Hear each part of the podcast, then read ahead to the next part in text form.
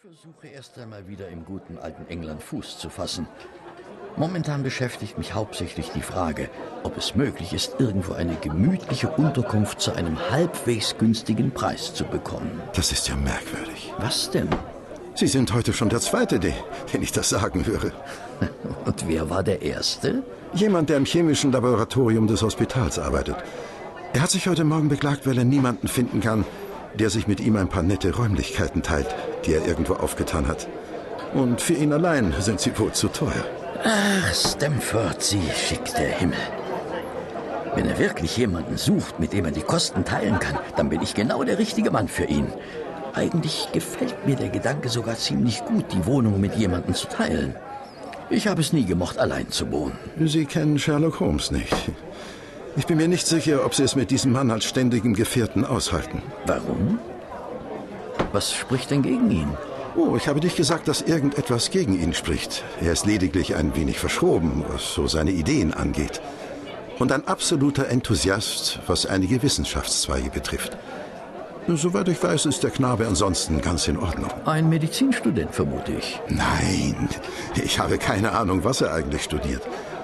Ich glaube, er ist ganz gut in Anatomie und er ist ein erstklassiger Chemiker. Aber soweit ich weiß, hat er niemals systematisch Medizin studiert. Seine Studien sind vollkommen planlos und exzentrisch. Allerdings hat er eine ganze Menge Wissen in den abgelegensten Gebieten angehäuft.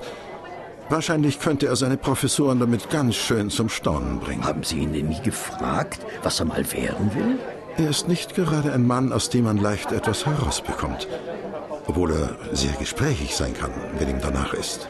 Ich denke, ich sollte ihn kennenlernen.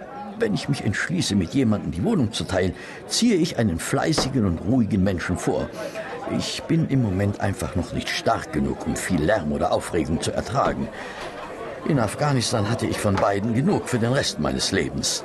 Das dürfen Sie mir glauben. Äh, wie kann ich denn Ihren Bekannten treffen? Ich bin sicher, dass er noch im Laboratorium ist. Entweder lässt er sich da wochenlang nicht blicken oder er arbeitet dort von frühen Morgen bis spät in die Nacht. Wenn Sie wollen, können wir nach dem Essen dorthin fahren. Sehr gern. Ist das Essen hier gut? Einfach, aber ausgezeichnet. Äh, Nur die Bedienung ist ein wenig langsam. Na, so laut wie mein Magen gleich knurrt, wird bestimmt jemand kommen. Übrigens, was diesen Sherlock Holmes angeht. Ja? Sie müssen mir versprechen, dass Sie nicht mir die Schuld geben, wenn Sie nicht mit ihm auskommen. Ich weiß nicht mehr über ihn als das, was ich bei unseren gelegentlichen Begegnungen im Laboratorium erfahren habe. Wenn wir uns nicht verstehen, ist es doch kein Problem, die Sache einfach sein zu lassen. Irgendwie habe ich das Gefühl, dass Sie mir etwas verbergen. Hat denn der Kerl einen so fürchterlichen Charakter? Was ist es? Nur jetzt sagen Sie es schon, Stamford. Raus mit der Sprache, ohne Umschweife. Es ist nicht leicht, das Unbeschreibliche zu beschreiben, Dr. Watson. Holmes ist für meinen Geschmack einfach ein bisschen zu wissenschaftlich. Man könnte ihn fast schon als kaltblütig bezeichnen. Ich könnte mir zum Beispiel gut vorstellen, dass er einem Freund eine kleine Dosis des neuesten Pflanzengifts verabreicht. Nicht aus Böswilligkeit, verstehen Sie, sondern aus purer Forscherlust. Einfach nur, um einen Eindruck davon zu bekommen, wie es wirkt. Ich bin davon überzeugt, dass er es im Zweifel sogar selbst einnehmen würde, um die Wirkung zu testen. Er scheint eine ausgeprägte Leidenschaft für exaktes Wissen zu haben. Daran ist doch nichts auszusetzen. Solange er seine Experimente nicht an mir durchführt. Ja, natürlich. Aber man kann es auch übertreiben. Wenn er anfängt, die Leichen in den Sezierräumen mit einem Stock zu schlagen, nimmt es dann doch eher bizarre Züge an. Bitte? Er schlägt Leichen? Ja, um herauszufinden, inwieweit blaue Flecken nach dem Tod entstehen können. Ich habe es mit meinen eigenen Augen gesehen. Sie sagten erst kein Medizinstudent? Nein, äh, der Himmel allein weiß, was für Forschungen er da anstellt. Aber nun ja, so weit, so gut. Ich denke, Sie sollten sich vielleicht selbst ein Bild von ihm machen. Das denke ich allerdings auch.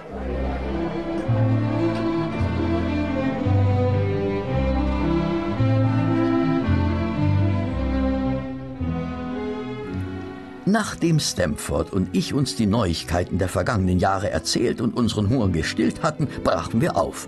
Eine Droschke brachte uns zum St. Bartholomew Hospital, in dem mir alles so vertraut war, als wäre ich noch immer dort beschäftigt. Durch eine kleine Tür betraten wir den Seitenflügel des Hospitals, der das Laboratorium beherbergte. Wir stiegen die finstere Steintreppe hinauf und gingen durch den langen Korridor mit weiß getünchten Wänden, an dessen Ende der Durchgang zum chemischen Laboratorium lag. Die Ausführungen meines ehemaligen Kollegen hatten mich ebenso neugierig wie skeptisch gemacht.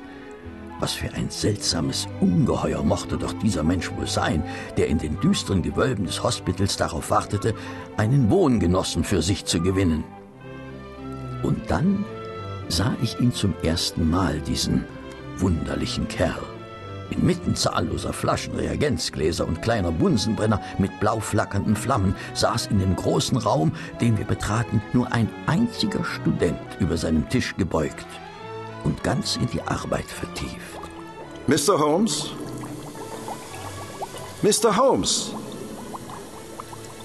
Er ist mal wieder in eins seiner Experimente vertieft. Kommen Sie. Ah, Dr. Stamford. Stellen Sie sich vor, ich hab's gefunden. Ich hab's gefunden. Was haben Sie gefunden, wenn ich fragen darf? Eine Substanz, die nur von Hämoglobin ausgefällt wird. Von nichts anderem. Das freut mich für Sie, Mr. Holmes. Darf ich Ihnen Dr. Watson vorstellen? Sehr erfreut. Oh, Sie sind in Afghanistan gewesen, wie ich sehe. Wie um alles in der Welt können Sie das wissen? Machen Sie sich nichts draus. Viel wichtiger ist jetzt die Sache mit dem Hämoglobin. Ich vermute, dass Ihnen beiden die Bedeutung meiner Entdeckung bewusst ist. Nun ja, eine interessante chemische Entdeckung, zweifellos.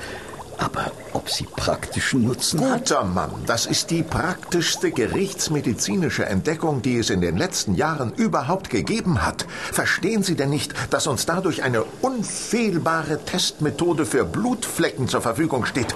Also, Nein, nein, nein. ja nun mal los. Aber erlauben Sie mal. Wir brauchen frisches Blut. Gütiger Gott, was haben Sie vor?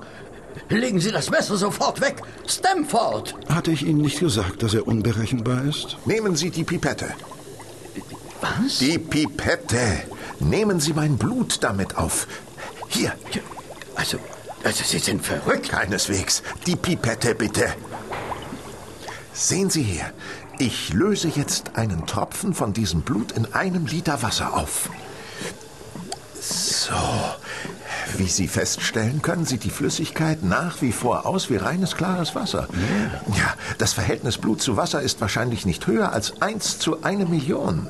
Und trotzdem habe ich nicht den geringsten Zweifel, dass wir auch hier die charakteristische Reaktion hervorrufen können. So.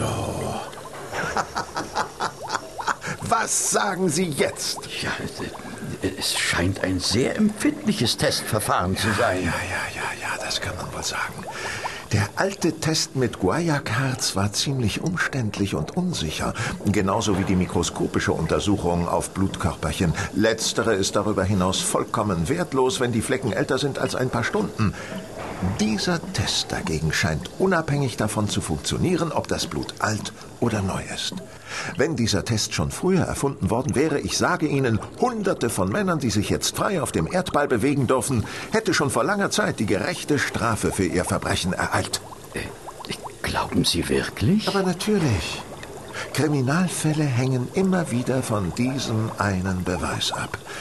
Ein Mann wird verdächtigt, einen Mord begangen zu haben, manchmal Monate nachdem das Verbrechen geschehen ist. Man untersucht seine Kleider und entdeckt bräunliche Flecken. Ist es Blut oder Erde oder Rost oder sind es Obstflecken?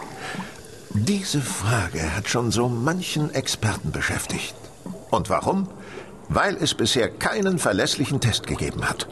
Jetzt gibt es endlich den Sherlock Holmes Test. Und kein Mensch wird mehr Probleme haben, diese Frage zu beantworten.